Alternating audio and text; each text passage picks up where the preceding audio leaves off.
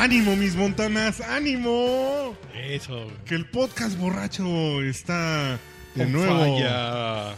Patrocinado por la reunión este, de panistas de, Ánimo, De agosto, Montana. ¿no? De las escorts. de las escorts de- De las escorts para sus oídos. Este es el podcast borracho. eh, en su. En su. Podcast número identidad- 112, güey. 112. Ese es el auténtico podcast borracho y, y le vamos a hacer un homenaje al señor Cortázar. güey. A, Cort- a Julio Cortázar. Julio Cortázar. Oh, ¿qué hay otro Cortázar famoso? güey? Héctor Cortázar. Un chiste malo. Sí, bueno. Este. Bueno, ¿esa voz de quién fue? Del maestro primero Héctor a- Iván Por Gutiérrez. favor, presenta a nuestro, a nuestro invitado. González, González, González Parra, lo acaba de decir GP. González GP. Parra. Perdón. Un gusto estar Héctor aquí Iván con GP. ustedes, queridos Héctor Iván Grand Prix. Suena mejor. Héctor Iván Grand Prix. O GPS, yo, yo pensé cuando lo estaba repitiendo. No, pues la verdad es que es un gusto y un honor estar platicando con ustedes en esta noche ¿Qué? cálida. Yo le comentaba, o sea, arroba el pipirmao, que lo tengo aquí a mi mano izquierda. A la mano, ¿eh? La mano y- siempre. Y él no hace imitaciones de Cortázar. y le digo, pues, que sí, le digo, no, yo pensé que ese güey será como el Ricky, Ricky Fútbol, Fútbol Show de la cultura en México. güey. No, No, que la- no le hace Octavio Paz. Ah, ok. Se las debo porque después del- de la última invitación, que la verdad eh, creo que nos quedó muy padre, yo recibí Sí, sí, comentarios muy bonitos. eh, cuando hablamos La familia de Paz, Octavio eh, Paz. Bonito no es el adjetivo que buscamos en el podcast borracho, pero, Bueno, pero, pero pero- igual funciona, ¿eh? ¿Qué? Este, adjetivos así como comentarios chingones o chidos. Eh, alguna vez imité a Cortázar, pero más bien como en su estilo de vida y como en unas ondas que traía muy clavadas. Porque Como en la cantidad de heroína que se metía. no, fíjate que tiene mucho que ver como con la formación de, de una generación que está muy resentida con él porque nos marcó muy, muy, muy fuerte. O sea, una generación de escritores, una gener- generación de ensayistas, de narradores, que por ejemplo empezamos a oír jazz por él, o que empezamos a fijarnos en obra plástica. Pero yo no, yo no le reclamo al tío que me, que me enseñó a escuchar jazz. Fíjate Y que tal vez esa figura de Cortázar sería como, como, como Como el ese, tío, el ese, tío. ese- ese tío que te lleva ¿Qué Julio? a- a- ¿Quién a- es Charlie Parker? a esta estratosfera de la cultura. Y que, y que no le reclamas. O sea, a la persona que te, que te puso tu primer disco de jazz no, no le vas a reclamar nunca. fíjate que ¿Qué es el bebop, tío? lo que pasa que con Cortázar Qué bonito. sucede que a este Charlie Parker Exacto. precisamente tocó unos temas que los tocó tan bien como el jazz, como las mandalas, como París, como el, el- el París de bebop. Entonces, a mucha gente ya le dio escosor empezar a leer eso, porque si ya está muy trillado, ya es una navaja muy desafilada, entonces mejor me pongo a leer otras cosas. Sin embargo, yo creo que sí nos formó a muchos, porque comprábamos en Gandhi libros de, a partir de, de leer Rayuela o discos de 40 pesos de Charlie Parker y sus éxitos. A Incompletos, ¿no? Tracks incompletos. No, no, no. Eran unas versiones muy dignas, populares. Este, Chasing the Bird de- de Charlie Parker o cosas de Miles Davis. Entonces, a partir de eso, mucha gente empieza a decir, ay, es, es de ñoños empezar a leer a Cortés. Pero muchos pasamos por ahí. O sea, muchos no sabíamos quién era Clay o quién era Gustav Klimt o quién era Dizzy Gillespie o quién era Duke Ellington hasta que lo leímos en Cortázar. Fue como un gran recomendador, Yo creo básicamente, que sí. sí, porque además en Es la casa- verdad que sí. en mi Sí, casa sí. oíamos a Vicky Carr. Ni princesa ni esclava, simplemente mujer, ni dueña de la noche, ni dueña de la noche, ni del amanecer. Y a mí también me tocó vivir un maestro, enamo- Cortázar fan, Groupie. grupi de Cortázar, que, que, que te dice, Rayuela, yo Rayuela no lo puedo leer. Hasta este momento no me he animado a leerlo después de 10 años de haberlo intentado y de que el texto te, te rebota y todavía no tienes la- las herramientas para, para sentirte identificado. ¿eh? Pero, Estoy y, completamente y- de acuerdo. y- y Julio Cortázar es Rayuela? No, precisamente a eso, digamos que me ¿Tú eres sentí Rayuela? convocado. Fíjate que para mí Julio tiene como muchos aspectos, como, es como una especie de dado de muchas caras, que es un excelente cuentista.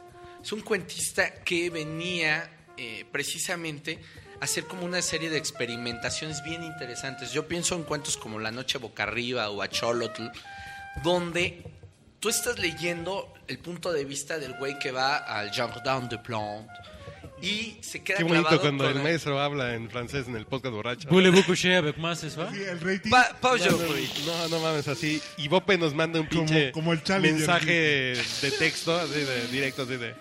Mames. Bájenle, de- bájenle Comscore dicen, güey, que ese güey no habla en francés porque el ancho de banda se nos cae. Fíjate que, que- que tiene que ver con una postura eh, de vida muy interesante. Es como el argentino que está en París, sin familia, sin la tía, sin el abuelito, y se va a vaguear al Jardin de Plan.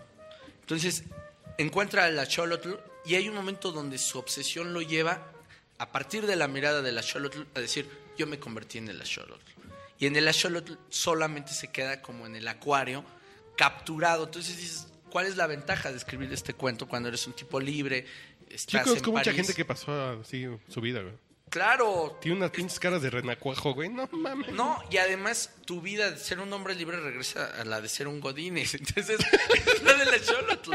Ahora, la cuestión es que eh, Cortázar de pronto experimenta tanto con su narrativa, es tan eh, eficiente que deja una serie como de referencias donde su literatura se vuelve como medio mágica.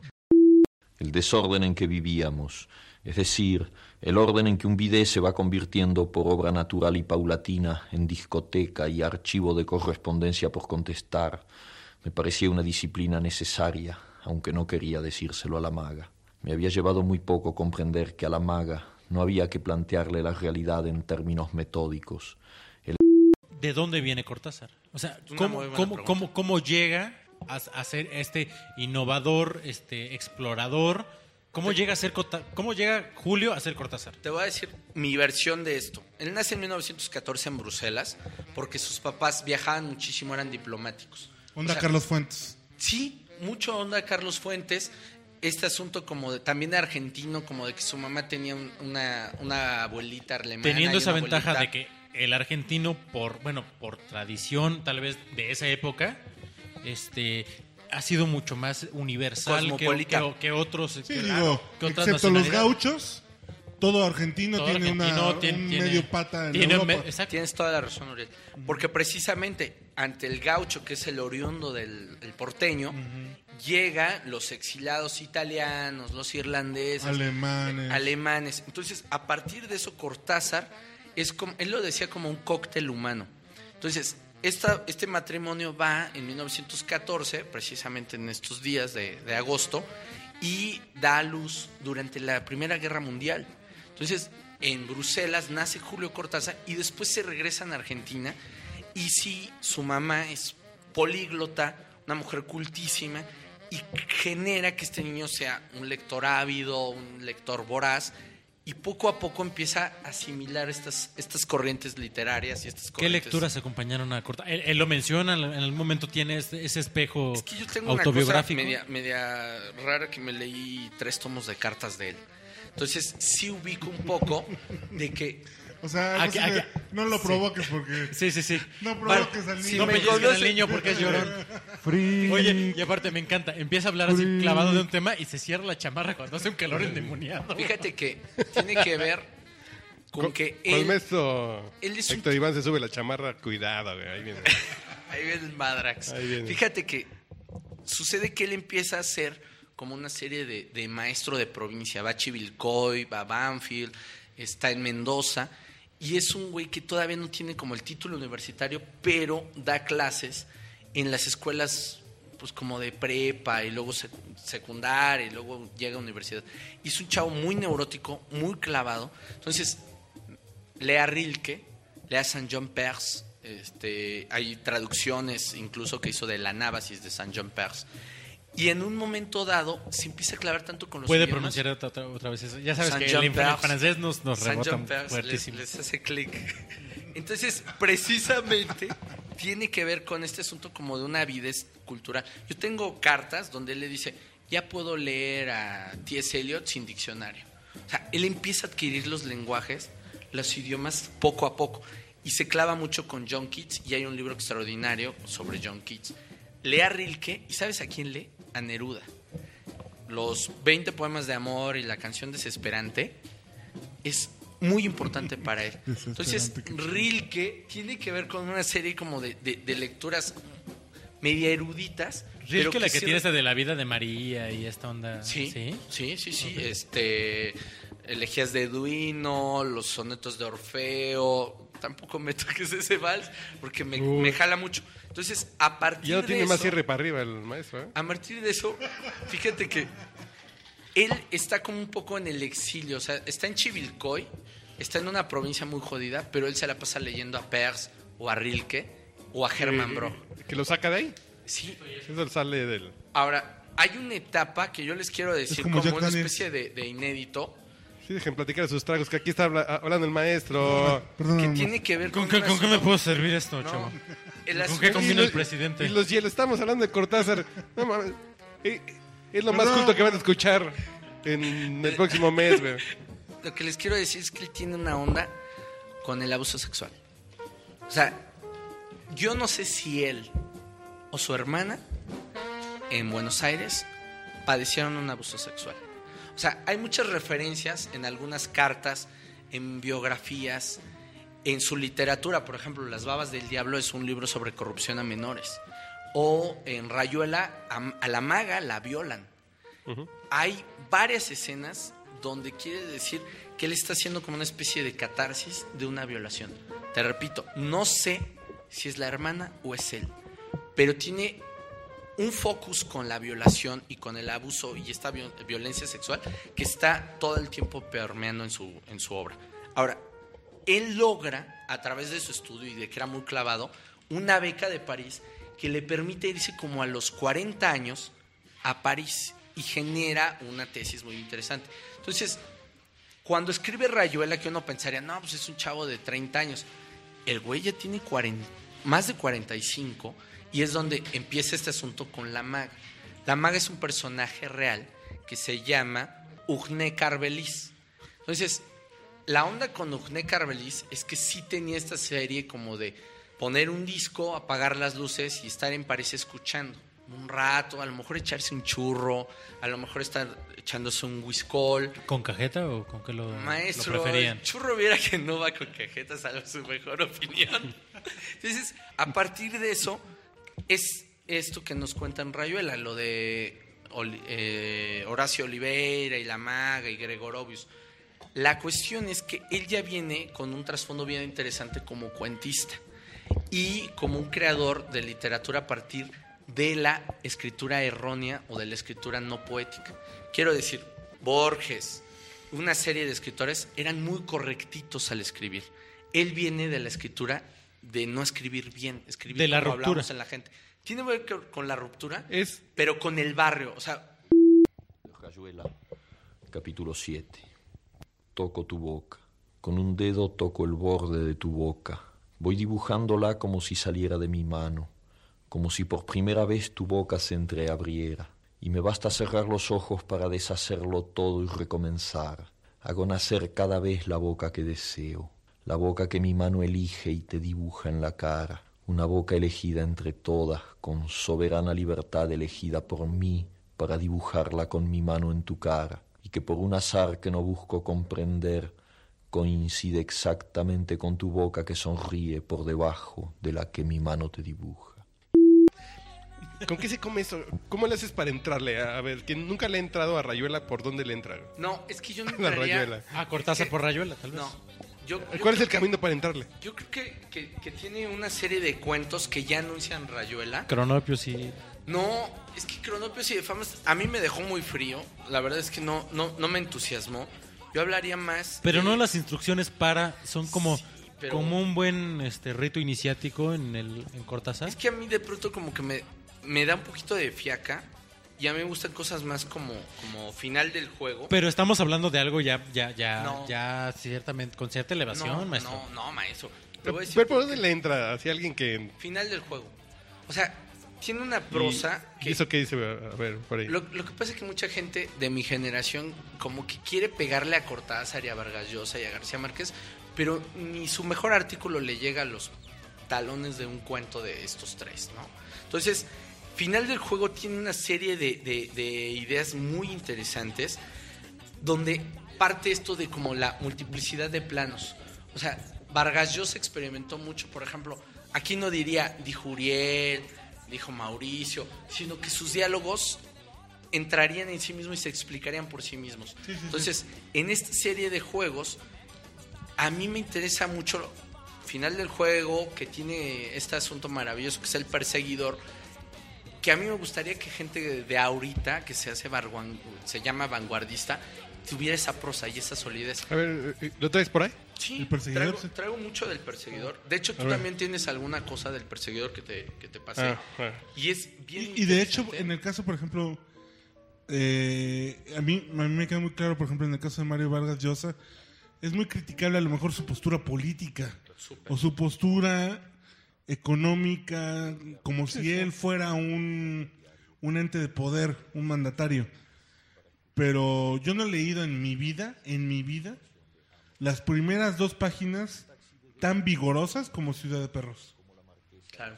O sea, es un libro impecable. sí, porque el güey escribe sin... Impecable, sabe- cabrón, o Sabe sea, cómo engancharte, no cómo, mames. cómo No, y con una vitalidad y con un ritmo que, que- que te engancha inmediatamente. Es, es, es, este, es adictivo. Ahorita Es León, la fiesta del chivo, son de libros que Perros, agarras sí, y es- no los sueltas. güey. Una vez al año lo leo y lo leo porque es, es un asunto como de, de, de entrar en ritmo, Ah, como ah, en voy a ver qué está diciendo aquí ese señor. y roñoso librito de bolsillo con poemas de Dylan Thomas y anotaciones a lápiz por todas partes. Con estas noticias y un coñac en el café de la esquina, nos hemos instalado en la sala de audiciones para escuchar Amros y Streptomycin.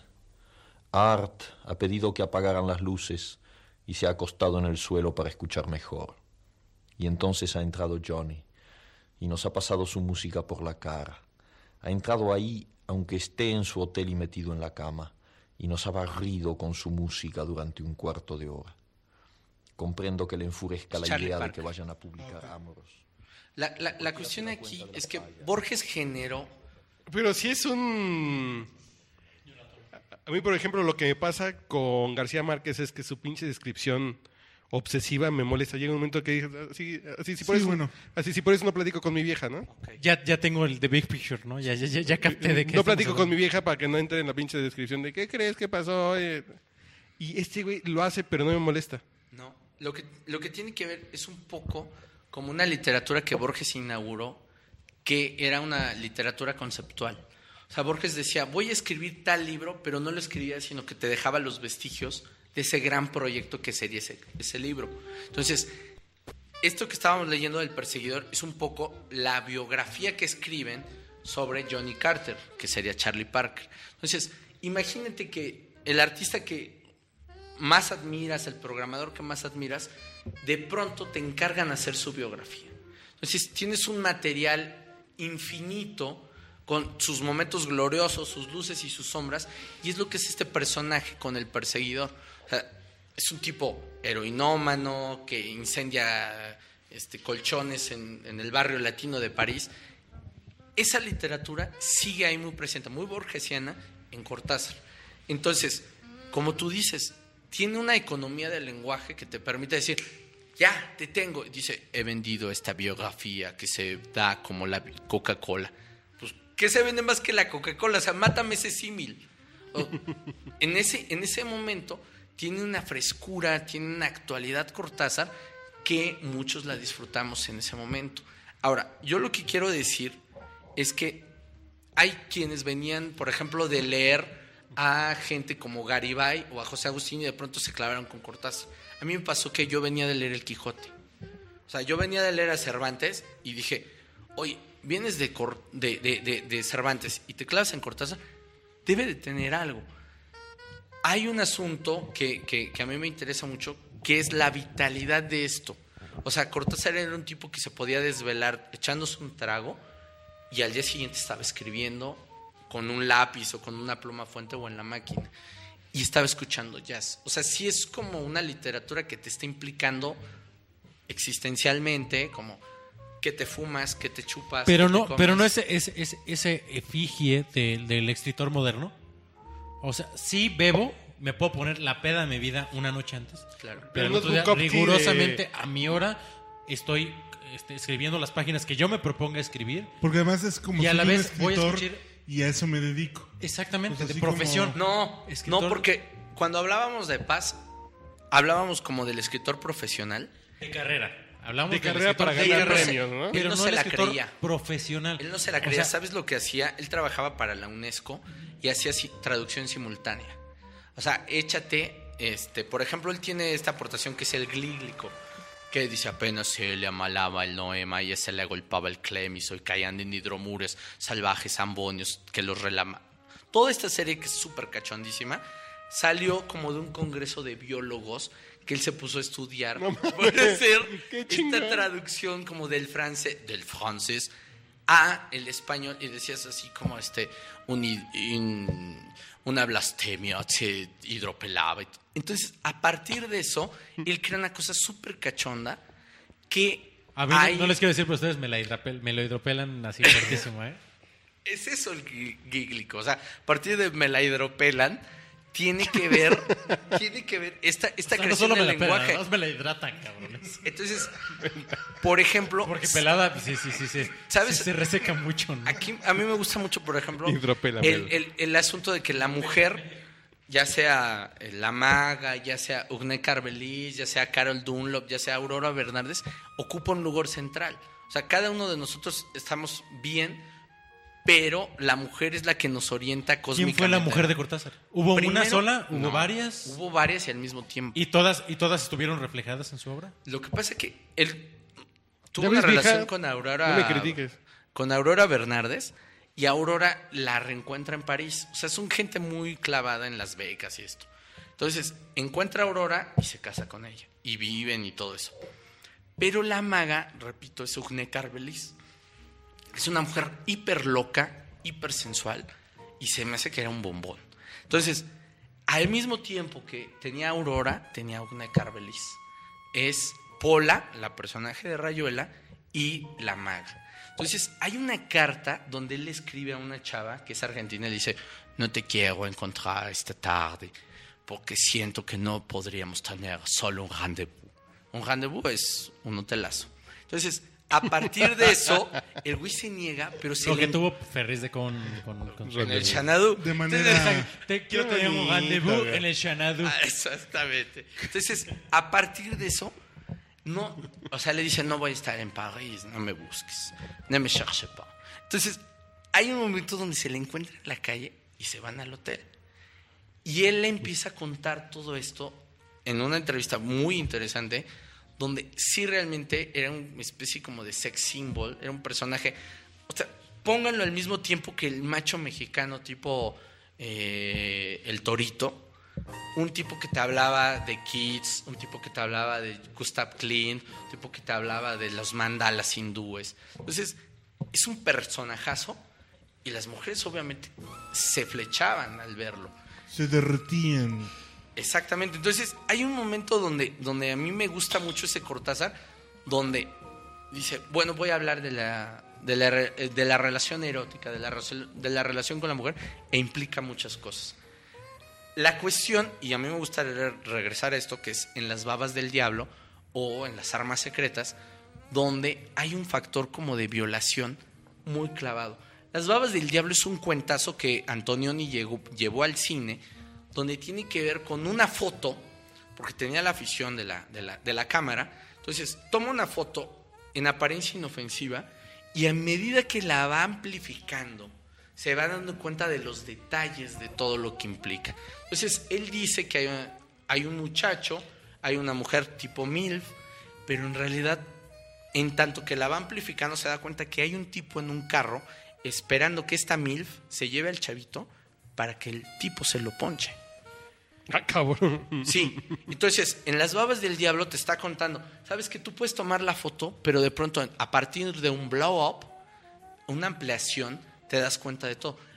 Le encanta la fotografía, le encanta el jazz, le gustan como una serie de cosas fragmentarias que de pronto para los años 60 es muy poco común. Pero entonces Antonio le dice, "Esto- este cuento es una maravilla, y él lo traslada a un asunto político. Entonces se supone que una chava lleva a un político, se lo medio quiere ligar y en ese momento el político cae y muere. Entonces, el fotógrafo de la película de Antonioni va ampliando tanto que se da cuenta que en el arbusto hay un francotirador. Eso es Las babas del diablo y es Blow Up de Antonioni. Entonces, es como una suerte de decir, vamos a hacer hasta el máximo la, la- proyección. Es un chileno, es un tipo medio exilado que está después de la- de la- del golpe de Estado de Pinochet y empieza a llamarle mucho la atención. Entonces, es un poco a lo que voy. Dice Cortázar, voy a hacer un cuento que mucha gente mediocre podría haber hecho una novela de las babas del diablo. O sea, o mucha gente podría haberse clavado en este detalle. Uy, es un detallazo. O sea, como una foto te revela, qué sé yo, el asesino ¿verdad? de Colosio. Entonces, no, si tú revelas la El de Kennedy, güey. el de Kennedy. Entonces, a partir de eso dices, ay, en el arbusto había otro tirador. Dices, tiene una actualidad muy, muy fuerte. Y repito, como por ejemplo en, los, en, en las armas secretas, dice, hay una chava que siempre está a punto de entregárseme. Siempre. Pero ya al mero momento sale huyendo. Y te das cuenta, al final, de que es una chava que fue violada durante la ocupación alemana en París. Entonces, siempre tiene esta como presencia Como inquietante. el... ¿Qué es fijación? No. Es que no es fijación. ¿Cómo se podría decir? Sí, sí puede ser fijación. Pues más bien es como un asunto de hacerlo visible, ¿no? Hacerlo patente. Exactamente. ¿no? Hacerlo patente como decir, bueno, nosotros estamos en esta habitación, pero desde hace cuatro horas estamos oyendo ruido en tu closet. Pero, pero por darle un toque, por, por darle un toque escabroso, Estamos oyendo o sea, clic. ¿Qué pasa? ¿Por darle un elemento escabroso No. al cuento? No, no, no, no, porque- simplemente o- está o ahí, porque güey. sí hay algo, o porque Sí, es porque muy, no es o está, está muy ahí. o está muy presente en muchos relatos de él. Siempre está muy presente. Es, es un tipo que no, no le costaba trabajo. En una época muy racionalista, hablábamos hace rato con unos amigos. O sea, cuando, el, cuando la izquierda está muy clavada con la dialéctica y con Karol Kosik y con Althusser y que todo es como muy materialista, dice, no sé, pero siento que, que hay algunos testigos que no deberían estar.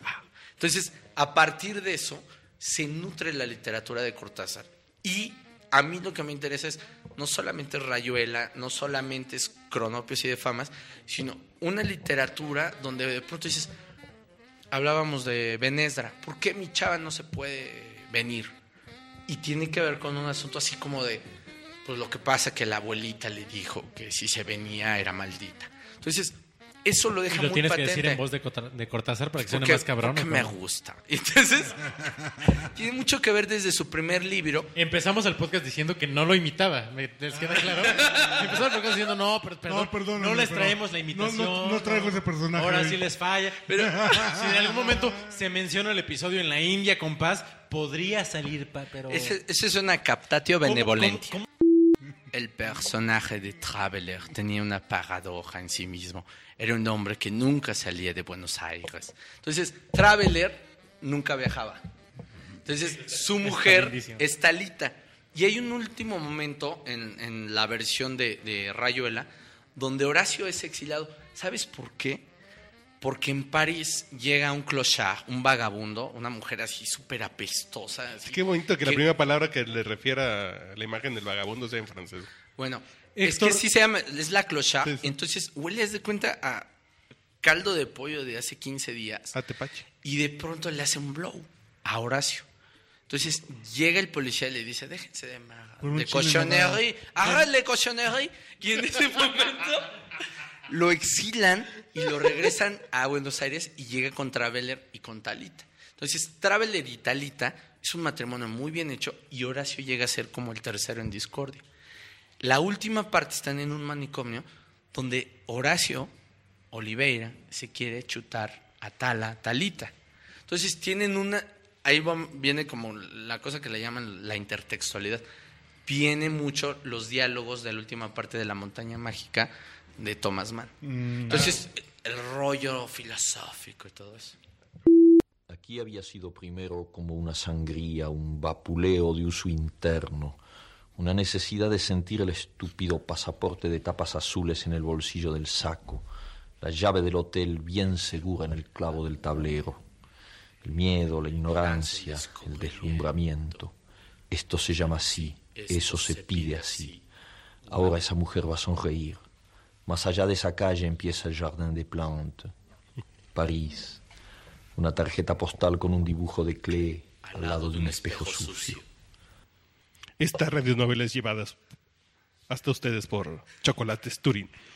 Ricos de principio a fin. Le daba un peso No es que ese es el a ritmo cada de- letra. Sí, no es que Le da un peso a la S, después a la A, después vuelve a la S.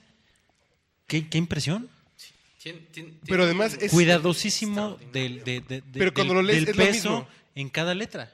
Cuando lo lees te va llevando así como de boom, boom, boom, Sí. boom. No es así de boom, boom, boom. Además, boom, boom, pues sí, boom, fue un boom, excelente boom. lector de su propia obra. Sí. Cosa que no se dio con Paz. Exactamente. Pa- Paz era, era el peor, tal vez, Pero la obra sí te su- permite, como la puntuación sí te permite leerlo así de pum, la Casa Blanca, el perro Pero es que negro. repites el, el pum, peso de, ca- de, cada... De- no, voy a decir de cada oración, de cada este, palabra está en S, S, S, Sí. A, A, A, E, E, E, S, S, S. Bueno, o sea, le- por eso tiene esa musicalidad, porque es totalmente el, el- el énfasis en, en- en que cada palabra, su, su sílaba este, tónica Y además, cae en eso. eh, el tema de las frases activas, ¿no? Así de sujeto, verbo, predica, pum, Claro. pum, pum. es pum, como, pum. como una prosa de, de corresponsal de guerra, decía Sí, mi sí. maestro Daniel Sada. Hay una muy buena entrevista que le hicieron en TV Española donde escuchas cómo él empezaba a hablar y sobre todo cómo empezaba a inteligir. O sea, cómo podía utilizar cier- ciertas frases y decía, pero estás muy bien informado porque ni esos datos los tengo yo. Entonces, a partir como de una serie de, de- de lógica de ideas, creó su poética. Ahora, es el Cortázar, a mí me gusta muchísimo el Cortázar eh, cuentista, porque en esos cuentos hay como toda una poética detrás. Nada más les voy a decir tres autores. ¿Cuántos que idiomas tradujo. hablaba? Pues como cuatro, pero tradujo todos los cuentos de Edgar Allan Poe. O sea, el último que había hecho ese proyecto de traducir todo Poe había sido Charles Baudelaire, el autor de Las Flores del Mal. Entonces, es el tipo que traduce en dos tomos. Para, y para un- los que fuimos a escuela de gobierno, era Carlos Baudelaire. Charles Baudelaire. Charles Baudelaire. Entonces, el bonito del aire. Entonces, ¿Cómo, cómo se dice en francés así bonito? Charles Baudelaire. Qué bonito. Entonces, Charles Baudelaire. Baudelaire. Él Baudelaire. traduce mames. dos tomos de cuentos de Poe y uno de teoría. Luego traduce a Marguerite Yourcenar con las memorias de Adriano, que es una traducción inmejorable. O sea, no es, de ahí ya no puedes pasar. Y también traduce a Robinson Crusoe de Daniel Defoe. Es un libro así como de cajón. Ay, bien. Uno pensaría que el traductor casado con el francés al inglés este lo ve con cierto recelo. Pero él está súper clavado en los idiomas y de hecho también debo ese asunto. O sea, yo empecé a estudiar francés como diciendo, oye, si el maestro de maestros, que es Cortázar o es Vargas Llosa, hablaban Están francés, ahí. tienes que entrarle esa lengua, ¿no? Entonces, él es algo un- te ha de aportar para algo. algo ha de servir. Algo debe algo ha de servir. Y yo sí he leído Memorias de Adriano de Margarito Yourcenar en francés y me sigue gustando muchísimo. Me acabo de encontrar un En video francés. que dice entrevista a Cortázar que explica su estilo de escritura. A ver, vamos a ver qué Va, chingados sale. va. Sí, mira, tu, tu pregunta contiene un montón de cosas, pero la, la podemos sintetizar un poco. Bueno, es eh, par- partiendo de la noción de horario, ¿comprendes? No, no, no, no. No tengo ninguna noción de horario, me, resulta insoportable. Nu- Nunca he querido, en la época en que tenía que ganarme la vida con algo que no, nada tenía que ver con la literatura, nunca, nunca aguanté los horarios. Siempre me busqué un tipo de empleos que supusieran dos o tres horas de trabajo a lo sumo, eh, aunque, aunque te pagaran muy poco, porque luego después eh, salías a la calle y, y eras tú, ¿no? Entonces, eh, en el trabajo literario es lo mismo. Yo no soy absolutamente nada disciplinado. Cuando, cuando estoy atrapado por un, texto, tú ves, por ejemplo, en este momento hay, hay- un cuento que, que camina por algún lado, que, que empecé a, sentir en, Londres, donde estuve hace unos 15 días, y que ha continuado en París y que se vuelve obsesivo aquí en Madrid. Y entonces lo estoy escribiendo en diferentes pedazos de papel, entonces va, va saliendo así, sabes, por momentos, pero sin ninguna sujeción a horario, porque de alguna manera el cuento ya está escrito. Lo que necesita simplemente es, es- es convertirse en idioma, y ahí ese es mi trabajo, pero el cuento ya está escrito, no tengo ningún temor. Es como de podría fotógrafo, ¿no? O sea, Ya está ahí. La realidad ya está ahí, nada más necesito captarla. No mames. Sí, nada más, así, sí, sí. A mí me gusta muchísimo ese concepto. De hecho, un día se lo escuché a un judío que me dijo, todas estas cosas, porque trabajaba yo para él en una tienda, y me dijo, todas estas cosas ya tienen un dueño. Nada más espero que ese dueño venga por ellas. Entonces, cuando habla del cuento, cuando habla de su Sí, poética- ya está ahí, ya, ya está, hace falta que lo escriba. Ahora, hablabas, Es como tu tesis. hablabas de esta Sí, ya está ahí. de- de- del asunto del, del volcán, que es muy de, de Bergman. Ajá. Ahora, Cortázar también nos enseña como a ver una serie de películas que no estábamos acostumbrados. No sé, Dreyer, eh, eh, Houston. Él empieza a hacer una serie de referencias que es muy enriquecedor. El asunto, Antonioni, Antonioni que lo quiso tanto, Truffaut, Godard, toda la Nouvelle. La cuestión es que él empieza como a poner el otro lado de las cosas. O sea, mientras mis papás veían nosotros los pobres, ustedes los ricos, Amorcito corazón, yo tengo tentación de un beso. Que se Tenía- ¿Cuál es la mejor- Tenía una idea de cómo forma, se tenía que publicar. De pegarle la rayola, de otra forma. Rayuela implica muchas cosas, pero también implica una escritura barroca. O sea, implica una literatura a lo Lezama Lima, o una... Las cartas que vienen para el editor en esta edición especial, que traen unas cartas así de... Se me está ocurriendo un pinche pedo que cuando, que cuando lo veas vas a ver, ¿no? Sí. Y que lo trabajó por años así de a lo mejor sí sale, a lo mejor no. Ahora- y ves las cartas que le manda tal que sería el editor, dices... Paco Porro. Entonces, es un tipo que trabaja en Sudamericana, que es el editor de 100 años de soledad. O sea, nada más así de, de ese pelo se los pongo. Entonces, a partir de eso hay un diálogo bien interesante a partir de las cartas. Yo diría que eludan en tanto que no quieran Rayuela y le entren a los cuentos. Porque el mejor Cortázar es el de los cuentos. O sea, ¿por qué tiene que ser en una lectura la novela la mejor obra y no sus cuentos? Sin embargo, tiene una obra bien interesante que se llama Los Premios, donde de nuevo la violación sexual está bien presente. Es, un serie, es una serie de personas que no saben cómo se ganaron un premio, haz de cuenta como de autofin. No, pues ya pagaste tu carro, pero te vas a un viaje. Ellos nunca pueden llegar a la popa del barco y nunca se sabe qué es lo que hay en la popa del barco. Hay Es una onda versiones de, como el... de ese- el ángel ex- exterminador, que por qué, quién sabe, pero ¿Por no... qué? no. Ajá.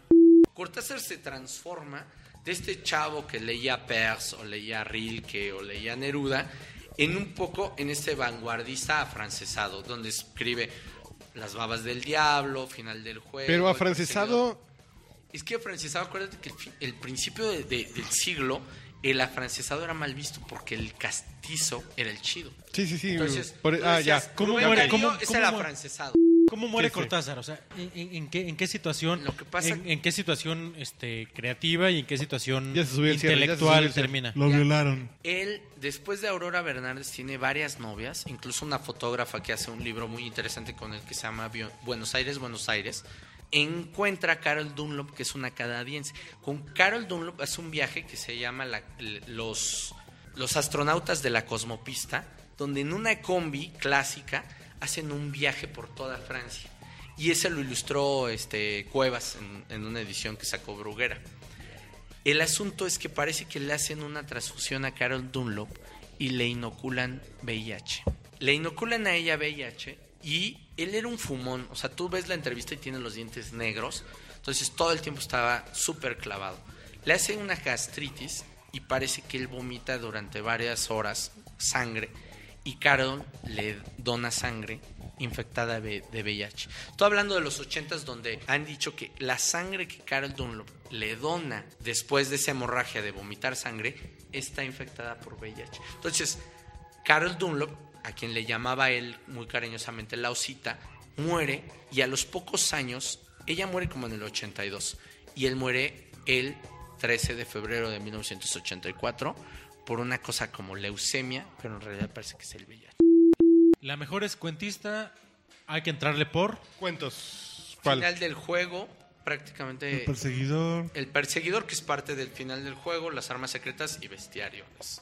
Y estos tomitos que sacó el O Faguara sea, cronopios y famas Fíjate que a mí no me me prende, parece ¿eh? como muy accesible, ¿no? A mí no me... Pero es demasiado. Y a mí me gusta, por ejemplo, un cuento que viene en los cuentos completos que se llama Las manos que crecen. Es un tipo que le pone una madrina a otro a golpes, pero en la noche le empiezan a crecer las manos a grados desproporcionales. Como Entonces, las de es una, es una metáfora como de la culpa.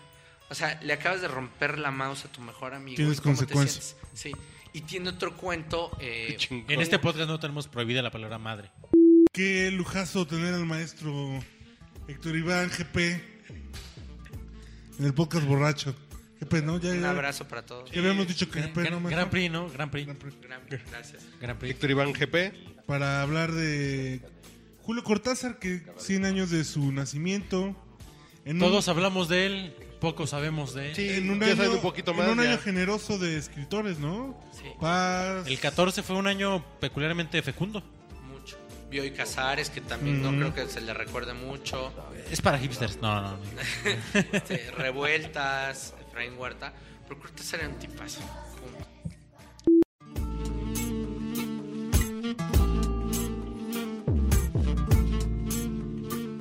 de capítulo 7. Me miras, de cerca me miras, cada vez más de cerca. Y entonces jugamos al cíclope. Miramos cada vez más de cerca y los ojos se agrandan. Se acercan entre sí, se superponen y los cíclopes se miran, respirando confundidos.